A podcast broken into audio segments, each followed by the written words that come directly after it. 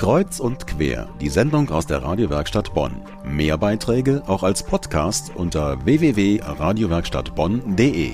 Ein halbes Menschenleben hat das Bonn Center am Bundeskanzlerplatz gestanden. Jetzt soll es gesprengt werden. Seit September läuft der Rückbau schon. Das Flachhaus ist abgerissen. Wo Pantheon, Bowlingbahn und Tiefgarage waren, klafft jetzt ein riesiges Loch. Meine Kollegin Tanja Störtenbecker wohnt direkt nebenan. Tanja, wie lebt es sich denn als Nachbarin einer solchen Baustelle? Also ich finde es total spannend. Ich habe manchmal länger am Küchenfenster gestanden und zugesehen, wie diese Bagger Stück für Stück den Beton wegknabbern.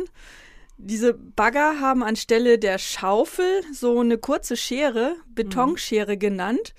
Und damit können die einfach so Wände und Böden, Decken, Treppen, einfach alles kleinkriegen. Und natürlich sind unsere Fenster permanent dreckig. Im Haus spürt man kleine Erschütterungen. Ab und an klirren die Gläser im Schrank. Manchmal rumpelt es auch ganz schön. Aber insgesamt habe ich es mir schlimmer vorgestellt. Hm, du nimmst das aber sehr gelassen. Das finde ich ja gut. Letzte Woche gab es ja eine Infoveranstaltung, hast du erzählt, für die Nachbarschaft im Hotel Kanzler. Da warst du natürlich auch eingeladen. Worum ging es denn dabei? Also wir sind informiert worden, dass der Bauherr, die Art Invest, sich entschieden hat, das Hochhaus vom Bonn Center zu sprengen. Termin ist jetzt der 19. März und uns wurde sehr detailliert erklärt, wie so eine Sprengung ablaufen kann, welche Schutzmaßnahmen getroffen werden und ja, wir müssen halt auch evakuiert werden und auf welchen Zeitrahmen wir uns da einstellen müssen. Und wie haben die Anwohner denn reagiert auf diese Nachricht? Wie war die Stimmung bei dieser Veranstaltung, Infoveranstaltung?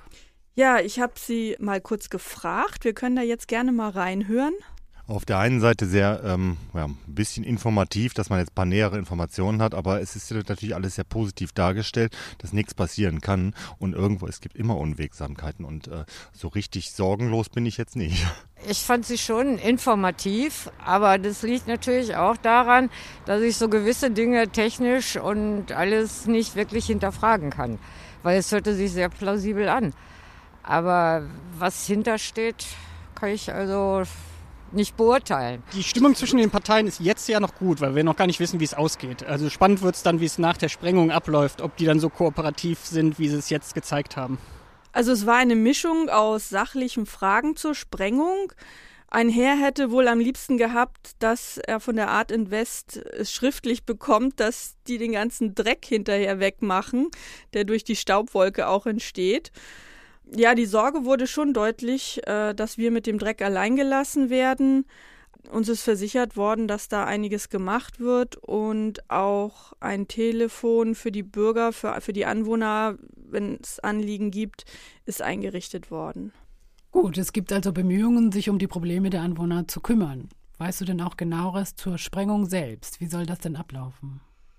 Also das fand ich sehr interessant. Es wird eine zweizeitige Sprengung geben. Ähm, das Hochhaus liegt zwischen Reuterbrücke und Wohnstraßen parallel zur Bahntrasse und die Sprengladungen würden kurz nacheinander gezündet. Es beginnt mit dem Gebäudebereich, der zu den Wohnhäusern hinliegt und als letztes wird der Bereich, der in Richtung Reuterbrücke liegt, gesprengt diese Verzögerung läuft Sekunden schnell ab, also das merken wir wahrscheinlich gar nicht. Ähm, das soll verhindern, dass sich irgendwelche Schwingungen und Energien da gegenseitig ähm, verstärken.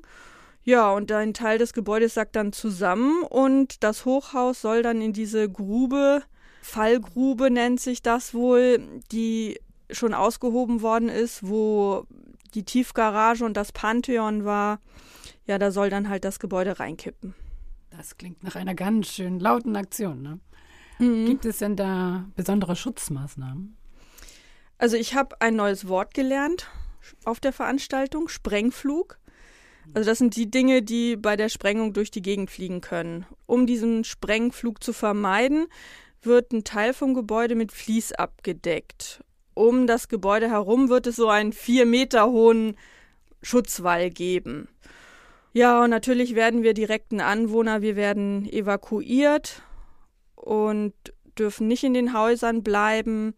Etwas weiter entfernte Anwohner dürfen in den Häusern bleiben, zwar nicht vor die Tür gehen und müssen die Fenster geschlossen halten.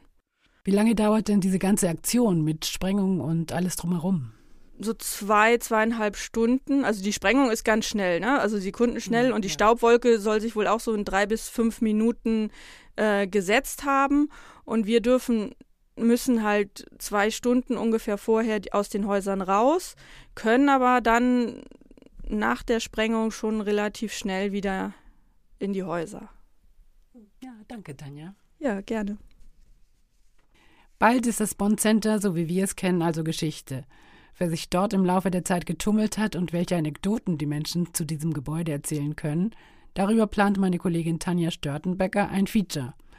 Dazu bald mehr hier bei Kreuz und Quer in der Medienwerkstatt Bonn.